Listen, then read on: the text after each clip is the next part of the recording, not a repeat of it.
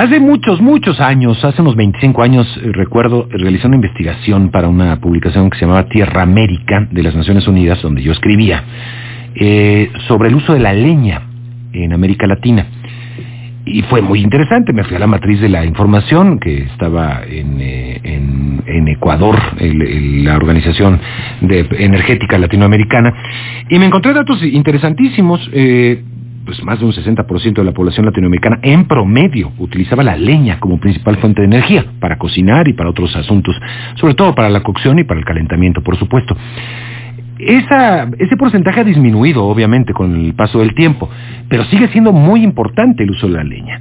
Eh, según el Banco Mundial, eh, en la región, en las ciudades de la región latinoamericana, más del 80% de la gente emplea gas como combustible principal para cocinar, ya a estas alturas, pero en el ámbito rural casi el 50%, 50% en el ámbito rural usa leña como combustible primario, esto según el Banco Mundial ha bajado el uso de la leña, pero lo que también sucede es que cuando vienen incrementos importantes en los costos de los combustibles, pues obviamente hay un mayor uso de la leña, se vuelve otra vez a la fuente primaria de la leña como combustible.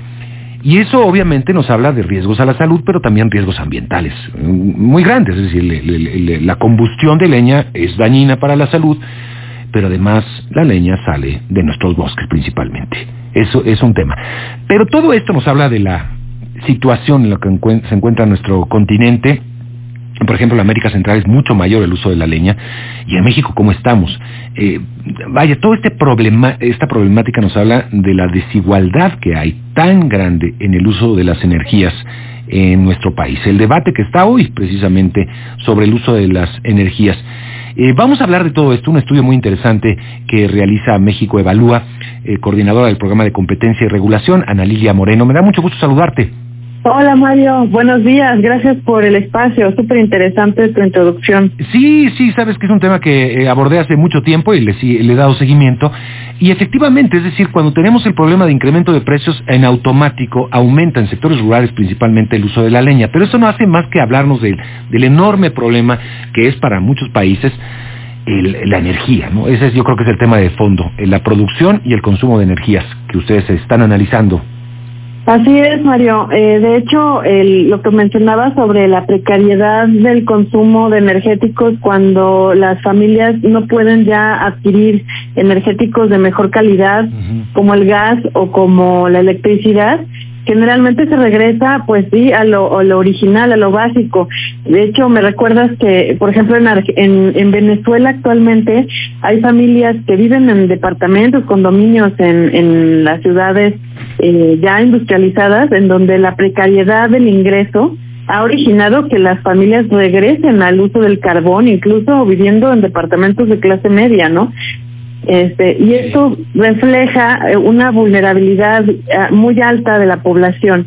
En México actualmente estamos en el orden de 13.5 millones de personas que todavía eh, usan estos combustibles como los principales energéticos de su hogar. Sí. me parece muy interesante la premisa con la que parten. Dice, la premisa fundamental que subyace en la discusión es el desarrollo, si se utiliza la energía como motor del desarrollo, pero al no ser el desarrollo un fin en sí mismo, sino un catalizador de derechos que hace posible el ejercicio de libertades en su manifestación plena, consideramos que el combate a la pobreza energética debería estar en el centro de la política energética nacional.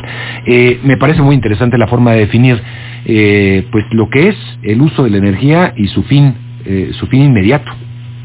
Claro, y mira, estamos en el marco de la discusión de, de, la entrada al Parlamento abierto de la reforma energética y creemos que un tema como este debería ser central porque pone en el en medio al consumidor y al ciudadano, o sea, en el ejercicio de derechos a los cuales se accede por medio del, uso de los energéticos de calidad y como consumidores para poder mantener un nivel de vida eh, pues que nos permita eh, pues acceder a mayor a mayor libertad de movimiento a mayor eh, seguridad eh, sanitaria en nuestros hogares no actualmente son em, eh, ya 20 mil casos en 2020 por ejemplo los fallecimientos por EPOC el, el padecimiento crónico pulmonar que se deriva del tabaquismo, pero también de respirar humo de leña, particularmente por las mujeres que son las que están más tiempo en casas. Y un dato que nos llamó muchísimo la atención de, derivado de, bases de INEGI que obtuvimos fue que un cuarto de los de los eh, hogares que consumen leña o carbón tienen una chimenea para extraer el humo. Solamente un cuarto. un cuarto. Exacto, o sea, hay tres cuartos de, el 75% de las familias que usan leño carbón para calentarse eh, y respiran ese humo tóxico todos los días dentro de sus casas. Entonces es la séptima causa de muerte en mujeres, ¿no? Eh, sí es, sí se puede derivar un problema de salud pública que se debe atender pues desde un enfoque multidimensional y, y pues, con la participación de todos los sectores. Yo creo que el privado y el social deberían de estar más involucrados también con el gobierno en cómo atender esta problemática. ¿Son los estados más eh, pobres donde se registra más un uso de la leña como combustible primario? Eh, fíjate que los datos son muy diversos y encontramos este fenómeno en toda la República.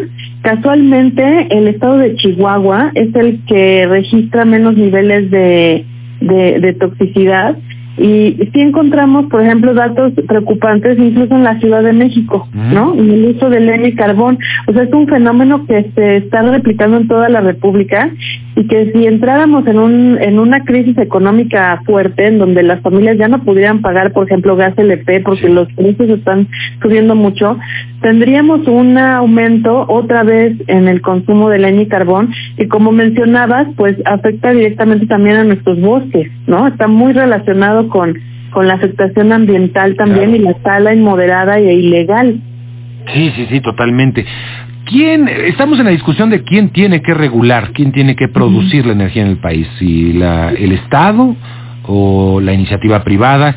Eh, ¿Qué estamos viendo en otros países de la región? Mira, en otros países estamos viendo enfoques muy novedosos, introduciendo nuevas tecnologías, estufas solares, por ejemplo, como sustitución de la leña directamente, ¿no? Hay un enfoque más tradicional eh, que estamos viendo en la India. En la India hay una campaña eh, del gobierno para poder transitar de la leña al gas LP y esto eh, eh, incluye en nosotros porque ha aumentado mucho los precios mundiales del propano y de los insumos necesarios para producir el gas LP porque se ha incrementado la demanda en la India y en China. Entonces, eh, el Banco Mundial, por ejemplo, promueve que se que se transite directo a las renovables, ¿no? Y que las estufas solares, los calentadores solares en los techos de los hogares puedan facilitar esta transición para poder prescindir de, de combustibles como el gas LP cuando la, la familia usa leña o carbón y, y esto pues incluye la participación del sector social eh, muy hay enfoques bien novedosos incluso de antropología social para poder entender esta transición porque las familias no es fácil ¿eh? cambiar de leña a carbón a una energía diferente puesto que el poder calórico del carbón y la leña gustan mucho también para cocinar. Todos hemos comido ricos antojitos mexicanos no cocinados con leña. Claro el poder calórico de la flama este está relacionado culturalmente con las familias no con la con la con la gastronomía y el buen gusto del comer.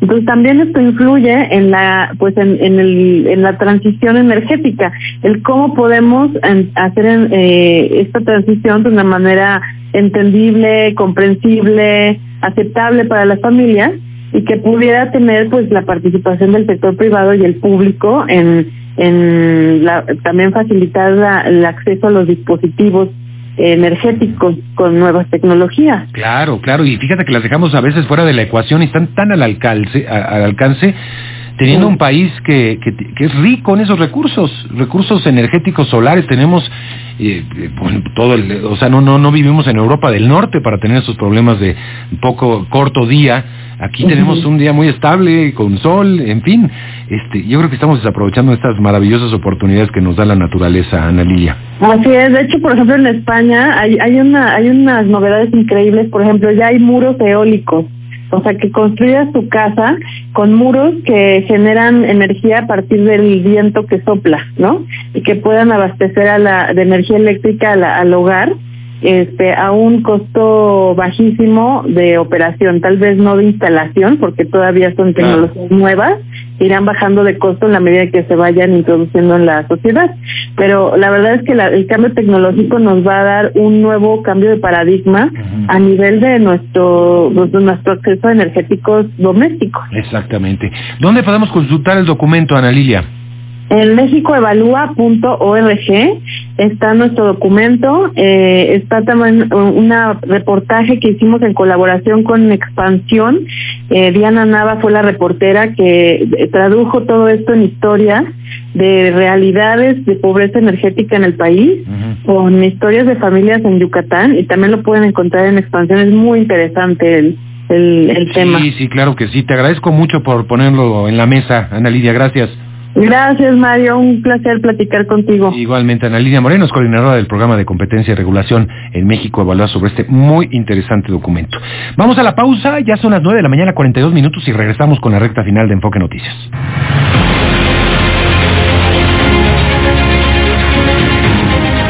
Está usted escuchando Enfoque Noticias por Radio